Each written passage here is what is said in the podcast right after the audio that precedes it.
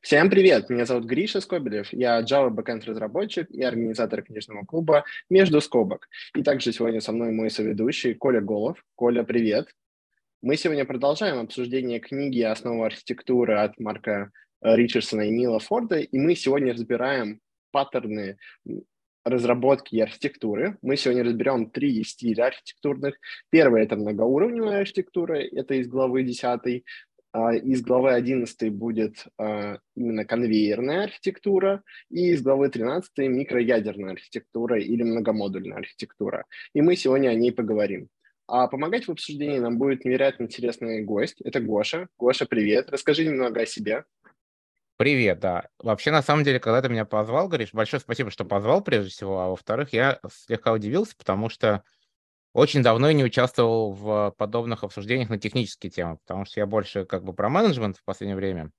Но приятно. Я, э, так вкратце обо мне, я когда-то был разработчиком, сейчас уже менеджер. Последние восемь с половиной лет работаю в... Не, живу и работаю в Нидерландах. Сначала был Booking.com, лет семь продержался там. Сейчас я в компании Shopify.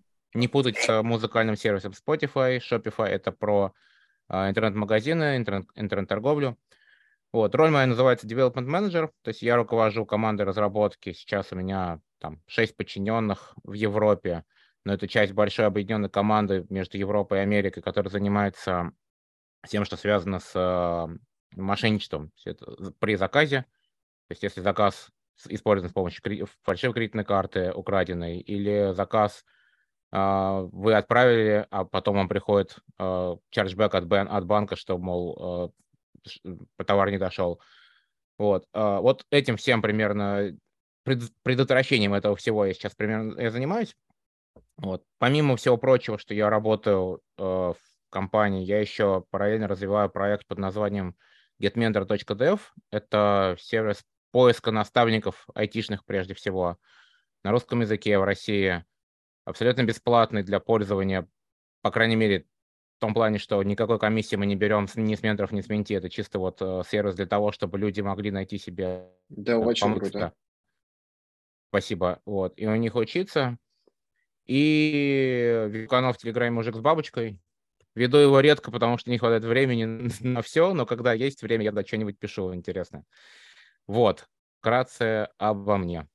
Спасибо, что поделился. Мы обязательно все ссылочки соберем. А, загляните, правда, на Get Mentor Dev. Это классная площадка. Возможно, вы для себя найдете это как хобби быть ментором для кого-то, или если у вас есть какие-то запросы, вы сможете найти там ментора. А я на самом деле предлагаю начинать. А, я предлагаю начать с десятой главы, которая рассказывает про многоуровневую архитектуру.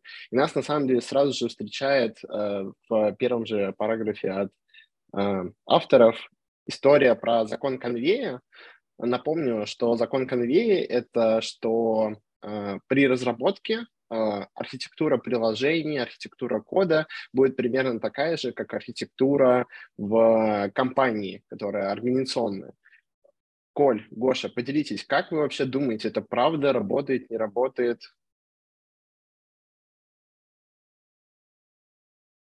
Микросервисами точно работает.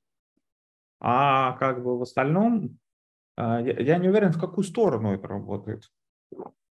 А, то есть, условно говоря, из любой структуры компании, а, из, из любой структуры компании может получиться архитектура такая, вот с которой мы в предыдущей разбирали, вот этот большой комок грязи, то есть, короче, все совсем, это прям легко.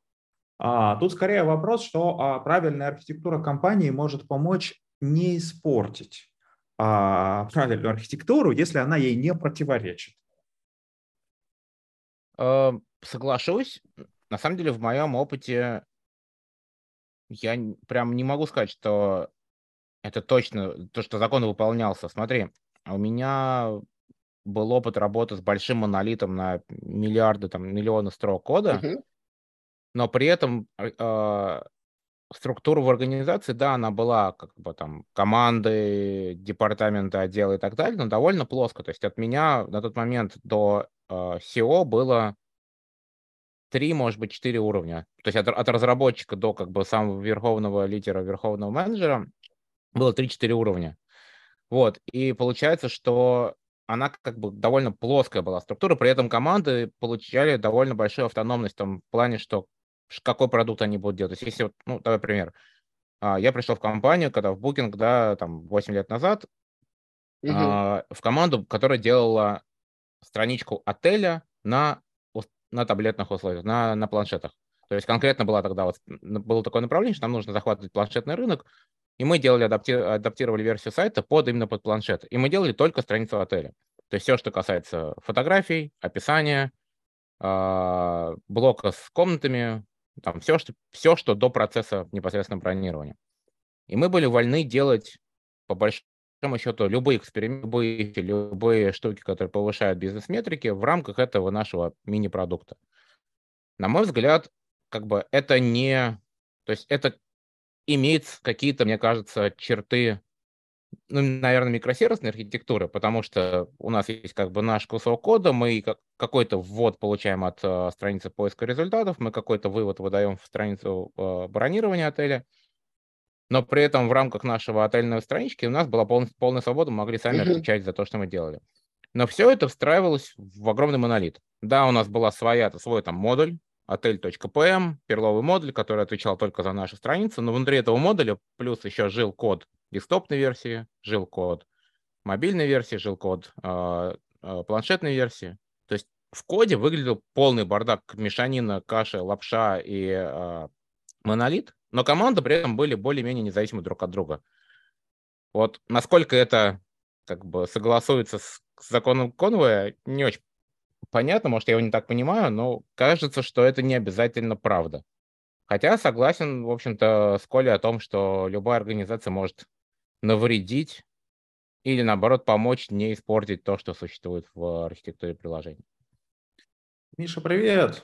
А, подключается новый человек. А, вот, а, давайте в общем пока пройдем, потому что мы сейчас общаемся с таким контекстом, с предположением, что все понимают, о чем речь, при том, что есть э, маленький нюанс, что вот, например, э, Григорий назвал название а, этих э, типов архитектур, а я не уверен, что все прямо эти вот названия, вот такой перевод сразу поняли, потому что я, честно говоря, некоторые моменты удивился. То есть первая глава, десятая, называется Layered Architecture, а, вот, а, собственно, где предлагается, что у предложения должен быть front-end layer, back-end layer, база там, или storage layer, или еще какие-нибудь уровни. А, вот, а, соответственно, а, вот а, вопрос, э, Георгий, угу. чего ты думаешь про этот подход и сколько лейеров ты вообще на практике в жизни видел? Ну, вообще это помогает? Да, в общем-то, да. Ну, смотри, мне кажется, что... Давай так, я всегда сторонник того, что у каждого бизнеса есть задачи. Если решение, если техническое решение решает задачи бизнеса, то это хорошее решение. То есть на примере букинга, если там Perl, но он решает бизнес-задачу, то Perl прекрасен. Как бы, как бы ни старались его ругать. А, с точки зрения слоев, я считаю, что ну, по большому счету presentation layer, да, ну, то есть э, layer фронтенда, layer бэкенда, layer база данных, э, так или иначе, без них никак, как ни называй. Да, понятное дело, что это все можно размазывать на, там, на сервисы и, и по-другому этим все манипулировать, но в, в общем-то мы говорим о сущностях, которые всегда есть. Есть сущность, которая показывает пользователям результаты, есть сущность, которая выполняет бизнес-логику, есть сущность, которая отвечает за хранение баз данных. А, а дальше приходят всякие нюансы. То есть в моей практике, ну, банально, да, есть некий фронтенд, есть некий бэкенд, есть некая база данных, потом при, прибавляются разные мешанины. API доступ к, к бэкенду, чтобы у тебя был не прямой э, запрос сервер-клиент, а через какой-нибудь прокси API-шку. А, тогда у нас может быть более-менее статичный такой легкий фронтенд, а его бэк разбирается там дальше. Да? Используем REST, используем GraphQL, что-нибудь в таком духе. У нас может, могут начинаться очереди, еще один уровень абстракции, который все это дело распараллеливает таким образом, что твой запрос выполняется э, быстрее, там, менее надежно при этом, возможно. Но... М- маленькое да. уточнение. Очереди, Давай. это я чувствую, это про следующую главу. Да, я чуть забегаю вперед. Я просто ты спросил, сколько уровней я видел. Вот, вот как бы вот уровень начинает обрастать, чем, чем, э, чем чем более fancy, извините за англицизм, да, ты хочешь делать свою архитектуру, тем больше уровней ты добавляешь. А, на мой взгляд, все это от... Ну да, как-то так. А, вот, потому что, ну вот, например, Миха, Михаил в чате упомянул, что OC-модель, она же тоже про лейеры. То есть, а, в принципе, лейеров можно, ну, при желании придумать побольше, разные уровни, разные уровни изоляции. А при этом, вот, давай сейчас вопрос от Дениса. А? Добрый день. У меня да, вопрос. Привет. Я вот на 136 странице смотрю на картинку про слои, которые они там пишут. Там request проходит presentation, второй бизнес, потом persistence и database. Я не очень понял, почему такая иерархия, потому что, ну, как бы по инверсии зависимости у нас бизнес должен быть в самом низу. То есть вот э, порядок прохождения запроса – это ну, порядок вызовов, что ли. Ну, странная картинка. Кто читал там чистую архитектуру или там внедрение зависимости Симона, это странно очень выглядит, не характерная тема. Ну, может, вопрос просто, что сверху, что снизу? Подожди, а как может быть бизнес прямо внизу, если внизу база? Ну, бизнес-слой всегда рисует в центре. Вот ты откроешь как бы картинку Onion архитектура, слоистая архитектура, там э, это порт э, адаптерная, это все суть примерно одно и то же, но там всегда Core ну, это он, бизнес. Так он и в центре и есть. Просто тут всего четыре слоя, и когда четыре пополам, два это примерно в районе середины. Ну просто их, они не очень много их нарисовали. Ну просто, а как бы иначе? Смотри, если передвинуть бизнес ниже, чем persistent layer, то э, что получается? Ты сначала принимаешь какой-то запрос что? фронтенда. А, а я скажу тогда, Давай. получается логика в хранимках. Это процедура. Вот, за да, что, кстати. За, что, за что бьют? вспомнил. Я про такое даже почти не встречал и не видел. Вот да, это логика в хранимках. Такое не надо. Потому делать. что тебе нужно запрос обработать, понять, что это за запрос, вообще, что с ним делать с точки зрения бизнес-решений, потом уже передать, ну, там, наформировать соответствующие объекты сущности и передать их дальше в базу для хранения или для получения. Ну, в общем, да. Мы ответили на твой вопрос? Ну, мне понятна такая логика, да, что это порядок прохождения запроса, но вот с точки зрения э, инверсии зависимостей, мне кажется, картинка была бы более полезная. Вот. Ну, что значит, а, а с точки зрения инверсии зависимости, у тебя где база будет? Э, база будет в слое инфраструктуры, э, примерно где-то ну, между презентацией и между логикой. Ну, а я сейчас скину, скину картинку. Ну, это просто, а, просто э, э, другой подход. То есть, э, фактически, тут речь идет о том, что а, а, база хранит а все, все, э, все связано с забором из базы, возвращением из базы. То есть просто фактически, ну как бы в, этом типе отображения принято решение, что как бы база это самый низ. И все решаем из предположения, что работа, интерфейс для пользователя самый верх, а база это самый низ. И все остальное между этим размазано. То есть просто тут вопрос, что, что считать верхом, что низом. Потому что в этой картине то, что ты описал, там, видимо, просто другой подход к выстраиванию этой цепочки.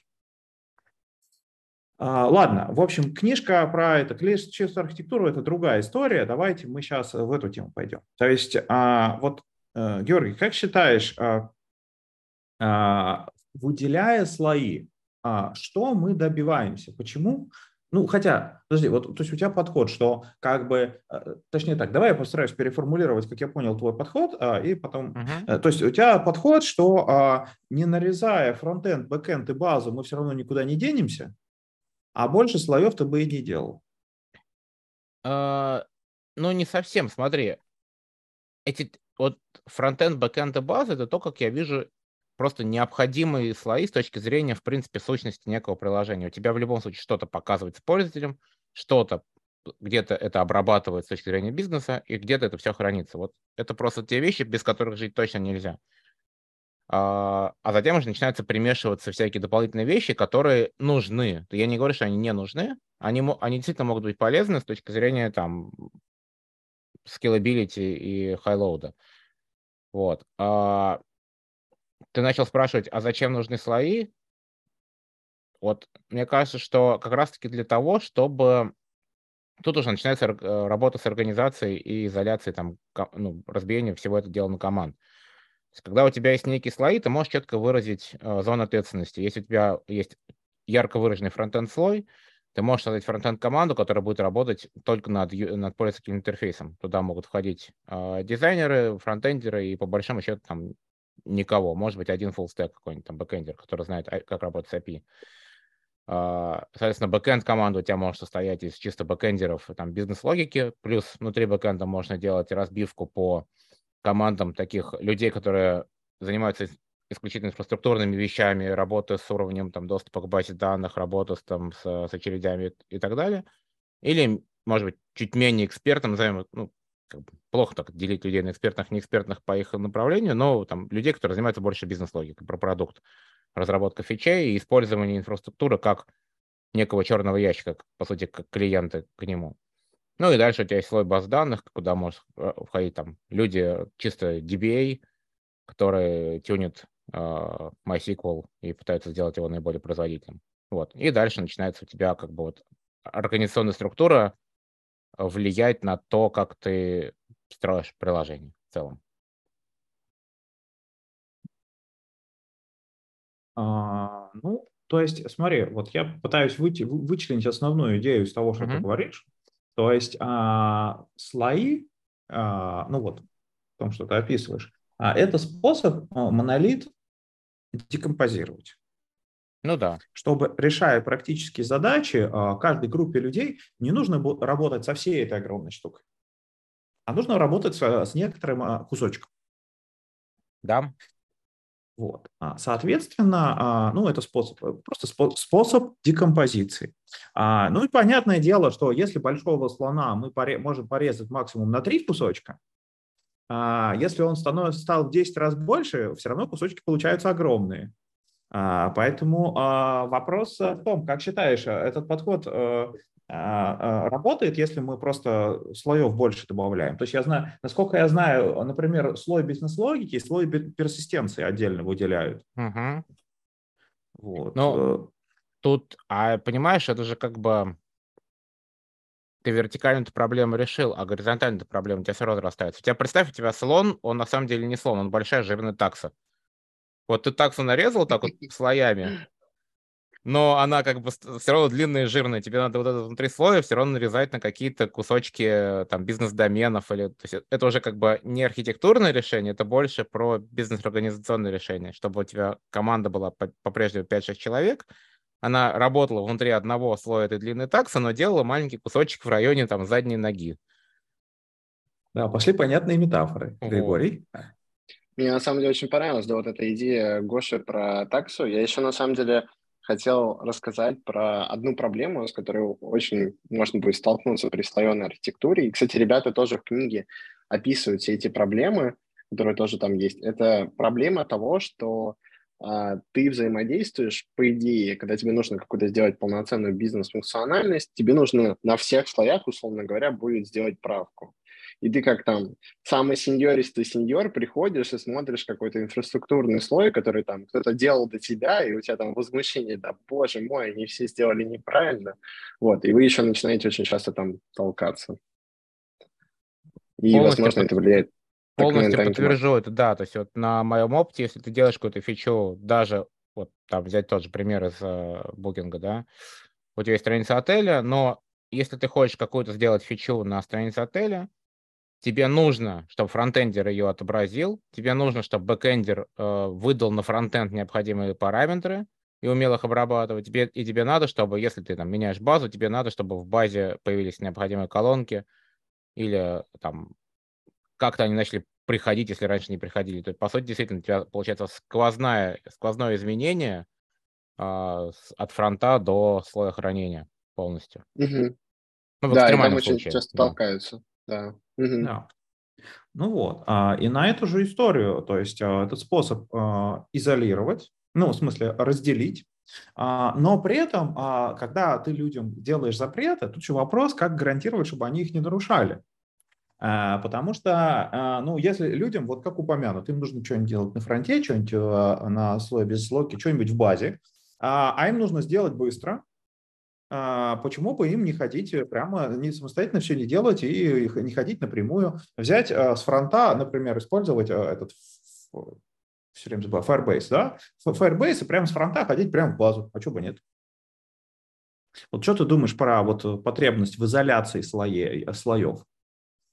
слежением за изоляцией. Вот в, в, в компании, где работал, там применялись какие-нибудь практики, чтобы люди не ходили в обход слоев?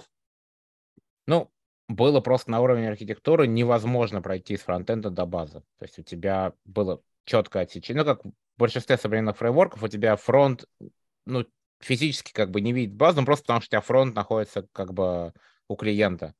Никаких пробросов до базы данных, которая находится за тремя периметрами охраны, у тебя нет физически. Вот. Но если вообще это зависит от того, а какой скейл нашей, нашего приложения. Если мы говорим о приложении на, нам, на 5 пользователей в неделю, пофигу вообще. То есть если ты можешь быстро сделать правку, если ты какой-нибудь стартап и развиваешься, тебе нужно быстро-быстро что-то фигачить продакшн, ну пускай твой клиент ходит в базу. Это не секьюрно, это чревато проблемами в плане до чего угодно, потом это замучаешься поддерживать, но зато ты быстро деплоишь на там, новые фичи. Тут Миша очень правильно в чате пишет, что да, в принципе, незачем э, ставить какие-то преграды между JavaScript и SQL.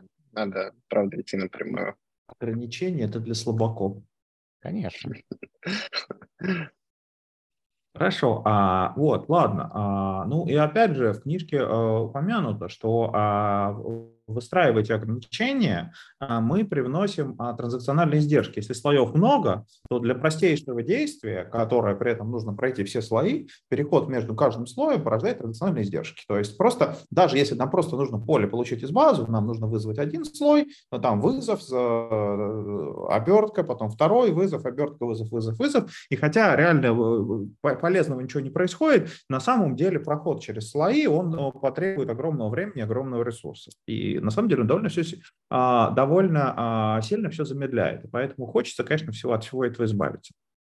Но у тебя при этом есть плюсы в том, что у тебя, если ты из, из слоя без логики, логики не идешь в базу напрямую, а вызываешь некий слой доступа к базе данных, там, persistent layer или что угодно, ты получаешь нагрузку, некую гарантию, что данные придут, что они придут в, нужной, в нужном типе, например, соответствующих с контрактом, что они, если ты скажешь сохрани, то там создастся транзакция и правильно сохранится либо. То есть у тебя куча бойлерплейта, при этом уже написано где-то в другом месте, и твоя задача просто как клиента вызвать метод save, вызов метод там get. И тебе не надо устанавливать connection, следить за том, что у тебя в пуле их хватает и так далее. То есть да, это усложняет, но тебе дается еще при этом какие-то дополнительные плюшки.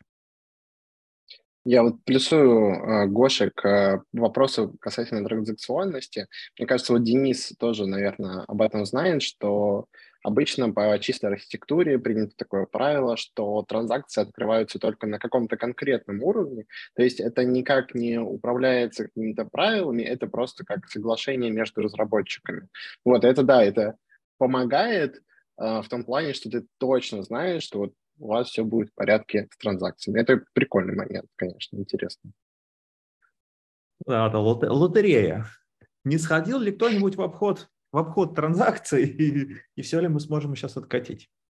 Ну вот, кстати, я, вот мы сейчас тоже в компании, мы разрабатываем у нас кучу-кучу микросервисов, и вот есть один такой, как бы, типа монолит, что-то такое, это микросервис, который уже превратился в монолит, и вот мы там используем слоеную архитектуру, но вот как достичь того, чтобы все разработчики, а там много работает разработчиков, около 50, соблюдали правила того, что а, именно вот выстраивание архитектуры кода, проекта, организации, это прям очень сложно. То есть если кто-то на ревью не поймает, то просто проскочит. Вот может у Дениса есть какой-нибудь лайфхак? Денис, тебе слово.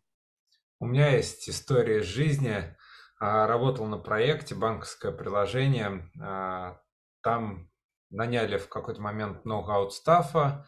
Люди там, не зная особо системы, полезли тикеты закрывать. Вот. И В общем, человек один э, просрочил немножко сроки, значит, и э, нафигачил там, ну, pull request выкатил, короче, где он кучу зависимостей на уровень приложения напихал туда, и всякие конвертеры PDF, и архиваторы, еще что-то насовал.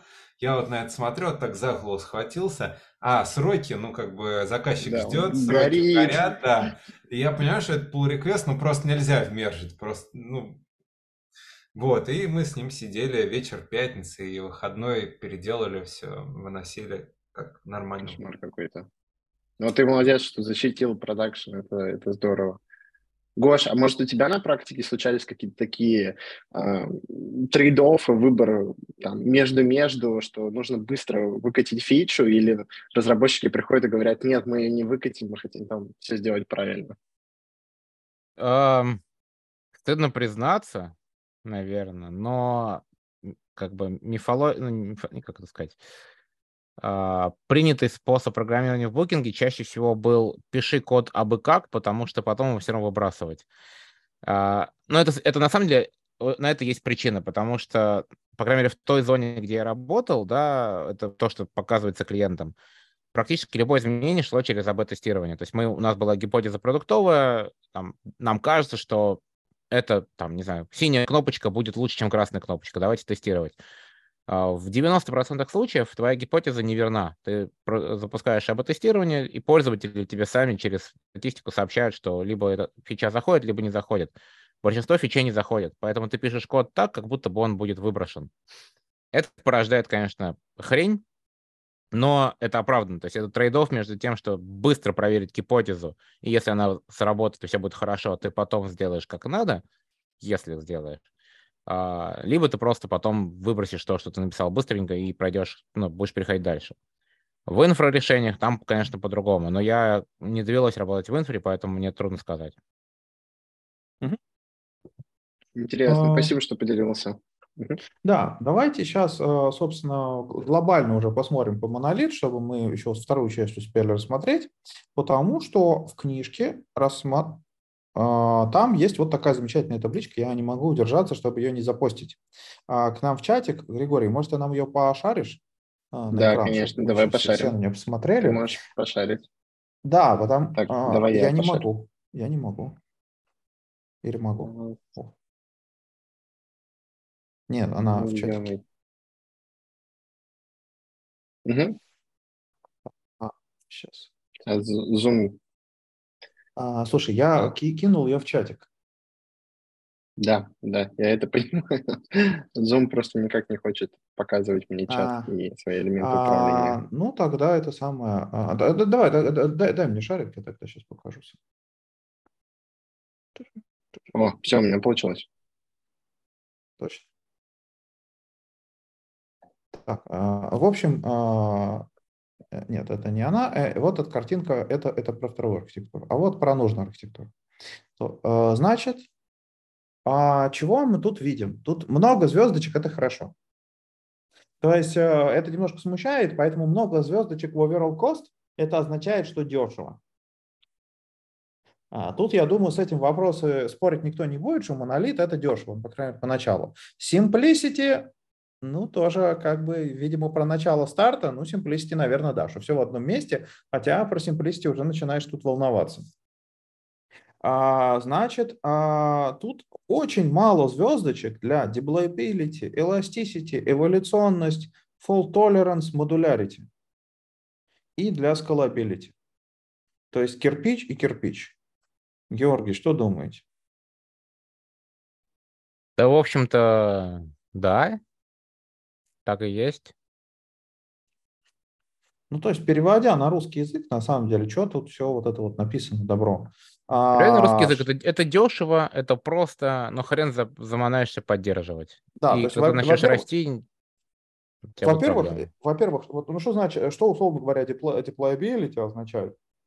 Что, условно говоря, это все деплоит целиком. То есть пока у вас все скомпилится, вы можете посидеть. Это, ну, пока все закачается, очень долго ждать. Значит, а, и fault, точнее, это, это так, fault, fault tolerance. Это означает, что если эта штука падает, она падает целиком. То есть, пум, и все, до свидания. Никакого вам graceful degradation, все умерли сразу. А, соответственно, стабилити, ну, модула, ну, модуларити, ну, фактически, да, одним кирпичом. Давайте посмотрим, что тут неплохо. А, reliability. То есть а, подразумеваю, тут подразумевается, что а, ну как бы легко разобраться, что пошло не так внутри. Ну потому что все, все вместе, и не нужно разобраться, как, как, какой, какой там вызов, что породил. Reliability – это плюс. За performance они дали два, две звездочки. Я подозреваю, они считают, что а, это означает, что тут нет транзакциональных издержек на всякие вызовы между модулями. А, и так как все в одном кирпиче, можно сделать быстро, но не очень. Вот, Вот я на самом... Да, да. Угу. Гош. Да, я на самом деле хотел, вот, честно говоря, удивиться, почему performance всего две звезды, с чем это связано, потому что, по большому счету, performance здесь должен быть, на мой взгляд, выше, потому что у тебя нет запросов кросс-сетевых. То есть твой монолит работает как одно большое приложение. Все твои запросы проходят просто как function call. И единственный, какой performance я вижу здесь э, ну, там, косяк с performance ом, то, что поскольку монолит у тебя один большой крутится там на условно одном серваке, тебе нужно просто большего размера сервак, который может в какой-то момент перестать вывозить всю ту логику и там по разным причинам. Но почему две звезды, честно говоря, не очень понятно, я бы поставил, может быть, три. Ну, тут Миша, на самом деле, хороший коммент пишет э, в чате о том, что обычно всегда база тупит в монолите. Вот. И, возможно, с этим сложнее, что не получается, ну, например... А, ну, подожди, да, но это же все-таки... Можно, можно я генерализую ответ? Давай. Потому что тут есть general ответ. А так как монолит, он, до, он, должен быть, уни, все, он должен быть универсальным. Все его слои должны быть универсальные. То есть вы не можете его оптимизировать под как... Ну, вы знаете, тяжело научить систему делать э, хорошо все.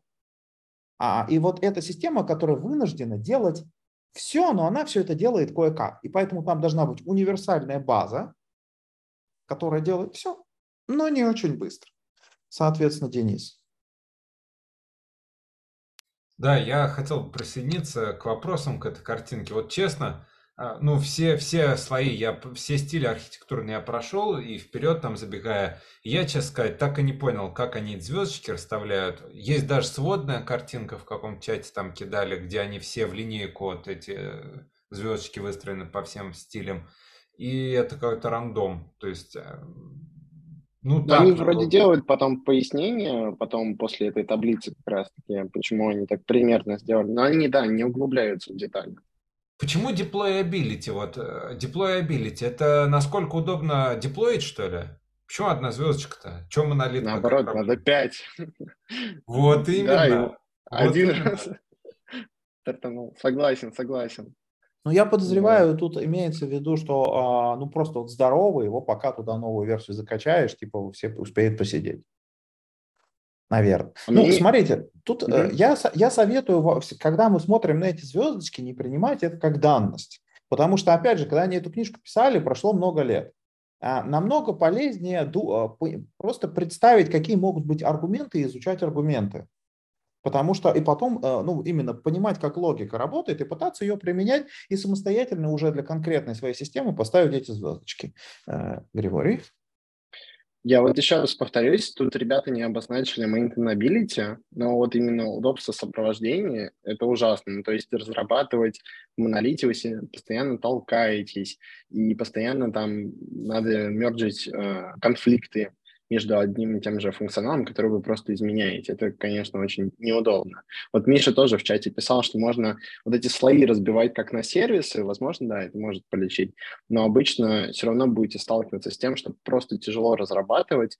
И вот по поводу тестирования я бы на самом деле то же самое выстроил, потому что когда все это один раз вы вмерджили, или у вас просто один гигантский монолит, как вот, например, социальная сеть Одноклассники, ты там что-то одно коровское поменял, и что вот как бы нужно весь функционал тестировать, это же ужасно.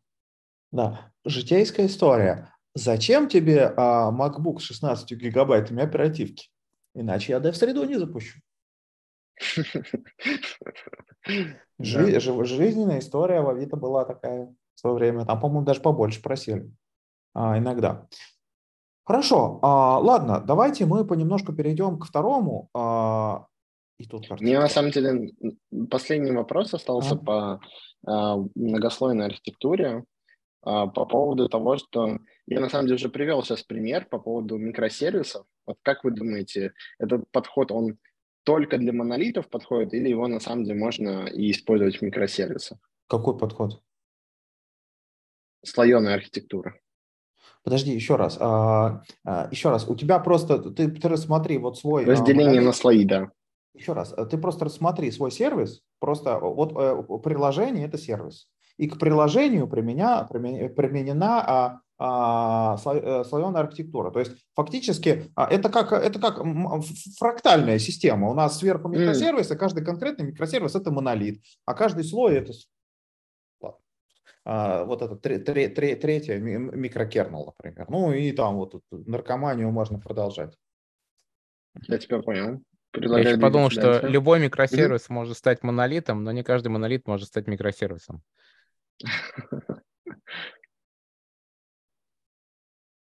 Да, не каждый монолит может стать микросервисом. Ну, да. Ну, пилить монолит на микросервисы не, та еще задача. Прям. Ми- ми- микро нет, а вот сервисы. Да, даже сервисы, на самом деле. Пилить монолит на сервисы тоже тяжело. Мне кажется, это еще иногда просто невозможно продать бизнесу. Это решение. А нужно просто брать и делать. Если не получается продать, да. нужно просто сделать. А потом раскрыть просто, ну, вот теперь, теперь оно вот так. А, ладно, давайте перейдем к... Как там это по-русски сказали? Григорий, я опять забыл. Ну, я назвал это конвейерная обработка. А, то есть, смотрите, там это называется, по-моему, pipeline architecture, да? Угу. Я довольно часто слышу про нее как про event driven. А, вот, э, э, Денис, у тебя ты еще что-то хочешь сказать? А, ага, да, да я всегда сказать. готов сказать. И про pipeline ы тоже. Вот про фильтры, вот они это преподносят как э, монолитную архитектуру, да, и я понимаю, вот, например, в .NET как сделано, да, там есть фильтры, во-первых, они раньше были фильтры, сейчас middleware там тоже можно напихать, и это будет э, такая пайплайновая история, и она будет в пределах монолита. Но а если мы выстроим просто pipeline ом несколько микросервисов, это будет микросервисная архитектура или пайплайновая? Вот вообще непонятно. Это будет, э, это будет э, микросервисная тогда. Как я понял, когда так проглядывал книгу, то что пайплайновая архитектура подразумевается, что у тебя внутри монолита есть некие pipeline ы, то есть не, некие отдельные независимые друг от друга модули, которые умеют э, вклиниваться в цепочку последовательности и обрабатывать твой запрос, там, исходя из этого. А, то есть вот... это не event-driven колер uh-huh. архитектуру, потому что про это у них написана отдельная глава 14, и это совсем про другое. Там про месседж-брокеры, про всякое такое, что у тебя есть раз, ну, по сути, PubSub, да, мод. Вот. А pipeline — это про то, что аналогии приводятся как в баше, ну, или там MapReduce. У тебя есть некий, у тебя есть некий большой массив данных, ты с ним делаешь сначала первую операцию, которая выплевывает тот же массив данных преобразованный, потом идет вторая какая-то операция, которая дальше выплевывает следующему по пайплайну там, там замапенный или заредюсенный сет и так далее, пока все не закончится и на выходе день получится результат. Я в жизни ни разу такого не видел, поэтому пока не вот, очень вот. понимаю. Давайте, давайте я расскажу, потому что я, у меня такое а, а, чувство, что я на самом деле один из немногих, кто с такой штукой работал. Я могу сказать, это реально офигенная вещь. А, и, ну, а, event-driven, да, действительно, event-driven на микросервисы – это другая вещь, совершенно верно. И в чем тут разница? А, разница в том, что здесь в монолите предполагается, что это один блок кода, который выгружается, то есть он разрабатывается и деплоится целиком, но этот блок кода а он вместо того, чтобы предоставлять сервисы наружу, ну вот API-ручки для вызова слоеных, он просто сидит и жрет ивенты из шины. То есть он жрет ивенты из шины и кидает ивенты в шину.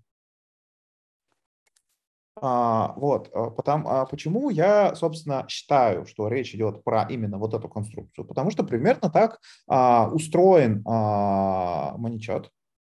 А, он вот так написан, что это система, которая фактически, где все обработка всех процессов, она сведена к тому, что а, веб-хуки падают в шину, ну, в Redis. Ну, то есть там этот, сеты редисовские, и работает э, процессинг, который просто с огромной скоростью жрет э, эти ивенты из шины. То есть берет ивент в зависимости от типа что-нибудь с ним делает и кидает его и кидает в другую шину. И, а, соответственно, в зависимости от того, какой нужен перформанс от системы, а, количество этих вот а, копий процесса, который жрет ивенты из шины, их просто поднимается больше или меньше, оно вот скалируется. А он кидает в ту же самую шину или куда дальше? Ну, еще раз, это, это Redis. Ну, то есть он кидает в ту же шину, а там читает он кидает, следующий он, читатель. Он кидает, а, а, там может быть читатель, да. Ну, то есть я, это ж... Я, я да, просто, извинишь, да, я, когда да, читал да. вот сейчас, я просто книгу читал вот сегодня, да, освежал там, и а, получалось, что это два разных подхода. То, что ты говоришь, это то, что будет описано в event-based а, архитектуре в главе 14. А pipeline архитектура — это что-то про, как будто бы про другое, что у тебя именно выстраивается pipeline, последовательных друг за другом действий, которые определены заранее, как они будут вызываться. Потому что а, в event, в event based да, ты как бы миксуешь, там просто у тебя подписчик есть на это событие, либо нет. И ты можешь как угодно эти потом плагинить эти штуки. А в пайплайне вроде да, бы не так. Смотри, ответ на вопрос, он просто предполагает, он следует из твоего первого вопроса, одна ли это шина. Почему я когда говорю Redis, да. просто не очень понятно. Это нет того, что это шина, как кавка, куда ты кидаешь, и ты там подписываешься. Ага. А это сеты, которые висят в памяти, много разных сетов. И у тебя один процесс, он просто кидает в один сет, а второй из элементов из этого сета забирает. между процессами. Да, то есть и он вычитывание, ну, они забирают, он забирает. То есть они пропадают. То есть там не, нет, и там технически, там они выстроены в цепочку, потому что там нет общей шины. Там вот маленькие вот эти кусочки, которые, uh-huh. которые связывают каждые два последовательных шага. При этом код, который с этим работает, он на самом деле общий. Вот. И он может отдельно масштабироваться для обработки разных уровней. Ну вот, угу. Григорий? Да, это такое интересное погружение в Redis. А вот Гоша спросил то, что он не знает, какие есть еще примеры. Один из примеров — это BPMN процессы. Может, ты слышал про такой инструмент, как Коммунда? От него почти все плюются. Его считают, по-моему, bad practice. Там можно, короче, рисовать диаграмму процесса. Вот, это там еще связывается с кодом, и оно работает, честно, редкостная гадость. Вот, но идея примерно такая же, то есть это какой-то pipeline, в котором проходите и работает. Я еще хотел сказать по поводу того, что, кажется, ребята просто в книжке, наверное, не самый удачный пример привели, потому что они приводили там схему с работы с Кафкой, вот, и мне показалось, они там привели пример, как будто бы, как внутри работает один одно приложение Kafka Streams, но обычно, когда используют Kafka Streams, это микросервисы, вот, ну, такое вот интересное замечание, но, наверное, да, вот Коля более лучше описал это на примере Redis. Ну да, то есть еще раз, вот э, важный момент, когда они говорят про Kafka Stream, это как он внутри работает. А вот ты описываешь, э, как Kafka используют. То есть само приложение, оно вот pipeline. А вот user сервис. И при этом и то, и то, оно как бы event driven. Но при этом вот, а, вот э, Возможно, у кого-нибудь из участников еще есть тема вот про поплайн архитектуру, потому что действительно такая тема сложная такая. Вот.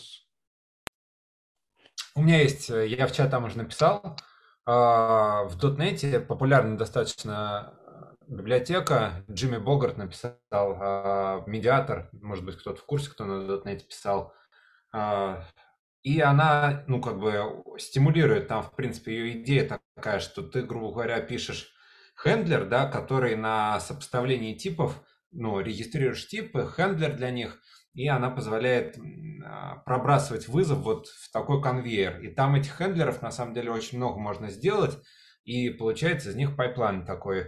А, в купе с стандартным middleware реально получается вот та архитектура, который, про которую пишет э, Ричардс и Форд, но единственное, что опять я хочу отметить, а, как во всей книжке, да, у них мы тоже можем эти хендлеры расположить, да, пайплайн. Один этап пайплайна сделать persistence слой, другой этап пайплайна, который presentation нам mm-hmm. подготовит, и третий этап пайплайна, который нам бизнес-логику реализует. И в этом случае получается, что у нас как бы два архитектурных стиля в одном. Вот. И мне, в принципе, вот от всей книжки такое впечатление, что они вот это разделение, оно такое несколько... Очень условное. Условное, mm-hmm. да, потому что ну, зачастую они смешиваются. Вот я привел пример. Спасибо. Да, вот давайте я расскажу сейчас один момент, который, возможно, позволит участникам, ну, слушателям а, лучше понять, а, что тут монолитного возникает. Где тут монолитность, если на самом деле вот эти штуки, которые работают с пайплайном, а, которые работают с потоком событий, а, их можно развернуть и как микросервис. Да, те, кто обраб... хендлеры, можно развернуть. Но здесь предполагается, я точно знаю, что это у нас, и скорее всего действительно важный момент, предполагается, что под этой штукой лежит база, которая обеспечивает транзакциональную персистентность.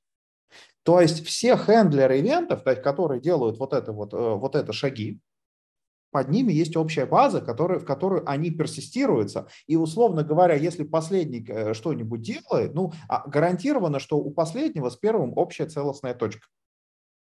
А при этом а, важный момент, что вот эта структура, она нормальная, она хорошо шардируется. То есть она, во-первых, может быть производительной, а, и она может быть за счет э, ивентов, ну вот э, именно на уровне ивентов, ее можно хорошо шардировать иногда. То есть, а, несмотря на то, что там есть общая персистирующая база на самом низком, низком уровне, оно может быть очень производительно. То есть оно может быть, это не упирается в единый Postgres или MySQL. Соответственно, э, Георгий? А, я бы, наверное, предложил бы перейти э, к характеристикам, посмотреть и их обсудить. А в целом выглядит так, как будто отличий на самом деле не то чтобы сильно много по сравнению с предыдущим. То есть тут тоже очень много моментов, связанных с тем, что э, стоимость довольно-таки дешевая, очень простота в использовании. Но вот у меня возник вопрос по поводу того, что почему э, непосредственно это тяжело, ну, условно говоря, масштабировать. Как вы думаете? Я бы тут поспорил про количество звездочек. То есть, если сравнивать с просто монолитом, угу. я бы сказал, что эту штуку ее проще масштабировать. А, но я понимаю, почему они считают, что это сложно, потому что а, наличие вот этого единого персистирующего, персистирующей базы, а, ее тяжело перешардировать. То есть их было у нас 5, а резко нам стало нужно 8. И это, ну, просто это тяжело сделать на лету. Нужно перемещать сущности там Э, это я про э, э, живые истории тоже вспоминаю, как у нас это типа все напряглись, добавляем галактики. Я соглашусь, пожалуй, с этим, что в принципе то, что мы начали, начали пользоваться модулями, и модули стали более, более независимы друг от друга, это прям плюс. Это вот видно, что и модуларити у нас подросло. И, но база, наверное, проблема. И еще в scalability возможно, что все-таки твои модули поскольку они все как бы связаны между собой так или иначе, живут в одном коде, тебе изменения, изменения в дальнейшем, это скорее, наверное, не про scalability, а про Maintainability, то есть Maintainability, да, что вот uh-huh. куда-то в ту сторону, то есть поддерживать всю эту ерунду все равно становится тяжело, потому что так или иначе у тебя начинают возникать кросс-зависимости э, между даже этими модулями, и в какой-то момент ты можешь понять, что там ты не можешь взять и выделить отдельно модуль, потому что он использует библиотеку, написанную для другого, а она используется где-нибудь в третьем месте, mm-hmm. и все начинает замешиваться в общую кашу, и твой монолит скрепляется как цементом вот этими всеми зависимостями э, между, друг, между друг другом. Да, да. Но вот мой аргумент по поводу того, что накинуть скалабилити несколько звездочек, я опять же, я все зациклился просто на примере про кавку. В кавке же вроде все очень просто, там накинул consumer group, э, и все, и у тебя все более масштабированно работает. Да, но... Но из кавки читают хорошую... у тебя не, не mm-hmm. один монолит, то есть у тебя из кавки все равно читают какие-то отдельные сервисы, которые могут вообще не с базой там даже не взаимодействовать. Mm-hmm. Мое мнение такое. По отношению к монолиту надо было просто одну звездочку добавить к, моду, к модуларити и все. На моем опыте с .NET это практически одно и то же. Вот реально, одна звездочка на, вот, на стоимость поддержки и все. Вызывает а вопрос еще а, это самое. А, ну вот, а, вот у них а, сейчас, а, а, вот, вот почему деплоабилити на единицу больше, чем монолита?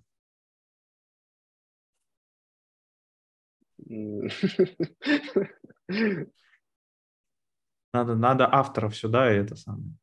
Я бы наоборот сказал, что это сложнее, что если они там хотят использовать кавку, то же нужно иметь ум, чтобы подключиться к кавке, а там еще схему регистры настроить и так далее. Вот. Я бы даже сюда еще добавил неочевидный, э, неочевидную проблему с deployability в том, что когда у тебя становятся модули независимыми, ты можешь попасть в ловушку того, что работа над, над одним каким-то модулем ты забываешь про то, что другие существуют, и когда ты деплоишь, mm. ты обращаешь внимание в первую очередь только на свой модуль и тестируешь его. А то, что ты вместе с этим притащил кучу чужого кода, который, возможно, еще не был готов на прод, ты про это можешь забывать, и, соответственно, деплоя свой код, ты можешь задеплоить чужой, там, а, чужой баг, и потом, собственно, тебе все надо придется откатывать. Ага. Uh-huh. Ну да. Или, знаете, вот э, еще более неприятную историю могу рассказать.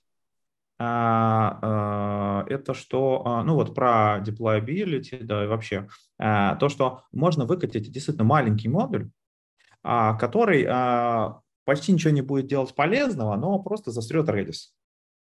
И система упадет вся. Ну, это вот Уверен, про... ты хочешь это рассказать. Это, это, это, как это, это, тоже, ну, как бы... Дословная цитата ребята, что делать, я не хочу умирать еще. Компания смотрит на стресс. Э, ну, вот такой, знаете, график CloudWatch, который заполнен с Redis, он там стремительно приближается к 100%, сидят и молятся, чтобы тот, тот, кто это сделал, успел просто забра- э, включить вычетку, потому что никто больше это не успеет сделать. Угу. Да. Меня аж пробра- пробрало от ужаса, я как вспомнил эту историю.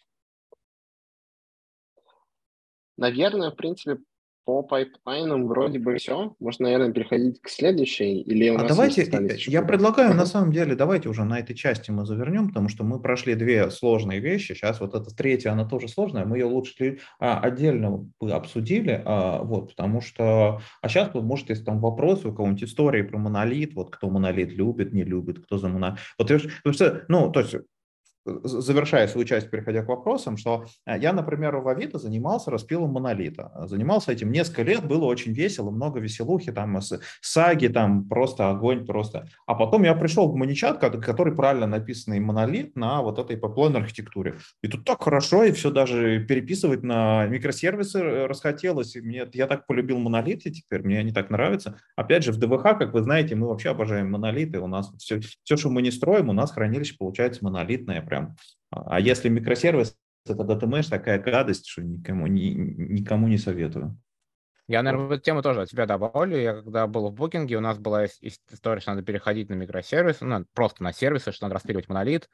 И создавая какой-то кусок нового кода, ты должен был аргументировать, а, почему это... То есть, если ты хочешь его писать в монолит, почему ты должен написать портянку, почему это должно жить в монолит. То есть привести как бы критерии, почему ты не выбрал сервис. Придя в Shopify, история поменялась зеркально. Ты, создавая новый сервис, должен написать, а почему это должен быть сервис? То есть почему монолит не решает задачи, которые ты хочешь решать? Потому что он написан, как мне кажется, скорее вот как раз микрокернел архитектурой. То есть у нас есть большой монолит, но в рамках него есть куча разных компонентов, которые живут, э, ну, довольно изолированно mm-hmm. друг от друга и поддерживаются определенными командами на уровне вот полной, полной автономии и э, есть некий общий слой вот, там, доступа к базе, доступа к каким-то инфраструктурным вещам, но по сути твои компоненты, они могут работать независимо друг от друга. Вот. Но что хочу сказать, по опыту своему там перехода от монолита к сервисам, сервисы, конечно, существенно ускоряют процесс разработки. Ты можешь командой просто очень много нафигачить нового кода в сервисы и деплоить их каждую секунду, не завязываясь на то, что у тебя монолит деплоится там, может быть, раз-два в день всего, на что можешь деплоить по 10, по 20 раз в день. И это очень круто, это прям воодушевляет. После работы в монолите ты, ты хочешь писать сервисы, потому что это быстро, это просто, это их легко засетапить, ты, там, тебе не надо железяку все время под это дело там новое какое-нибудь заказывать. То есть кубер еще при этом, архи, э, виртуалка все это помогает. Но потом начинается реальность суровая, что у тебя нельзя просто так взять и вызвать функцию. Тебе нужно вызвать сервис, сервис может не ответить, сервис может принять запрос, и умереть на, на пути возврата сообщений. То есть он обработал его успешно, в базу сохранил, просто забыл вернуть клиенту ответ, например. И ты вот эти все истории, ты начинаешь по-другому э, думать, и должен писать вызовы идемпотентные, ты должен делать логику ретраев, тайм-ауты, потому что потом начинаются... И, и, и вот это вот все, это приносит другой уровень фана, другой уровень сложности, про который как раз можно говорить про в части про микросервисы. Я на самом деле присоединюсь, у нас тут как будто такой этот, как э, клуб анонимных любителей микросервисов, монолитов, и вот тоже моя исповедь. Я вот когда работал, ну, я на самом деле присоединяюсь Гоша в том плане, я когда работал в Одноклассниках, там один гигантский монолит, и у нас был один день, это понедельник, когда мы его все дружно деплоили. Это такой был кошмар просто. Ну, это очень неудобно, и это еще, как сказать, не быстрый процесс, он очень долгий. Вот он занимал примерно целый день. Вот. И ужасные трагедии случались, когда, условно говоря, ну, какая-то фича ломалась в рантайме, вы откатывали просто всю версию монолита, если там не было фича флага, и ты такой, блин, вот моя фича из-за кого-то не уехала на продакшн. Или извините. вот. А по поводу микросервисов, вот у меня тоже сейчас такое спорное чувство.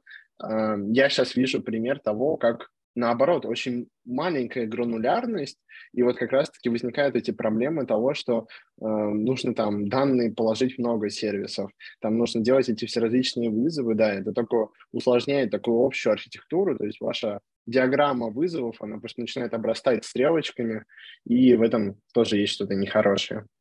Вот. И я передаю свое слово Денису. Мы идем так по кругу. Ребята, тоже присоединяйтесь. Да, я хотел вот подчеркнуть такой момент, ну, вопрос задать, на подумать. А, встречалась точка зрения, что монолит, написанный по DDD, Domain Driven Decision, а, он дизайн. якобы... Да, дизайн. Вот, он якобы ну, намного легче поддерживается, в отличие вот от классического слоистого монолита, и там, а, ну, за счет того, что ограниченные контексты вот эти проще, ну, меньше конфликтов, короче, при доработке каких-то mm. фич. Вот, и, ну, типа, соответственно, потом это, такой монолит проще распилить на микросервисы. Вот кто-нибудь сталкивался с, так, с такой вот штукой, когда монолит по DDD распиливали на микросервисы, и действительно ли эта проблема, ну, как бы не актуальна, что много конфликтов в таком монолите? А может, это как раз вот нас приводит как будто к этой микрокернел архитектуре, где это как выделенные такие ядра, нет? Не, не. А, ну, смотрите, история есть, э, ну вот я могу сказать в Авито, что прежде чем распилить, мы пытались микро, его перевести к, микро, э, к, домен, ну, к доменной структуре, а, но в общем, выяснилось, что проще распилить.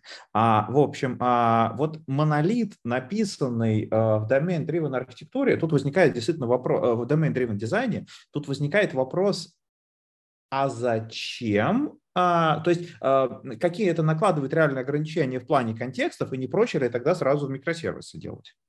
Ну, то есть, условно говоря, если у нас в монолите два, два блока разных доменах, а, ну, как бы и они друг друга, получается, не вызывают или как? Ну, разница, видимо, в тех звездочках, которые вот авторы нарисовали для монолита и для микросервисов. Ну, деплой, э, что там еще, масштабирование и так далее. То есть, ну, монолит по DDD будет хуже масштабироваться, э, но проще деплоиться. Ну вот вопрос, монолит по DDD, например, если там, условно говоря, Э, там у них, если он монолит, то, ну, видимо, одна база, вот разные доменные области не в общую базу ходят или в разные?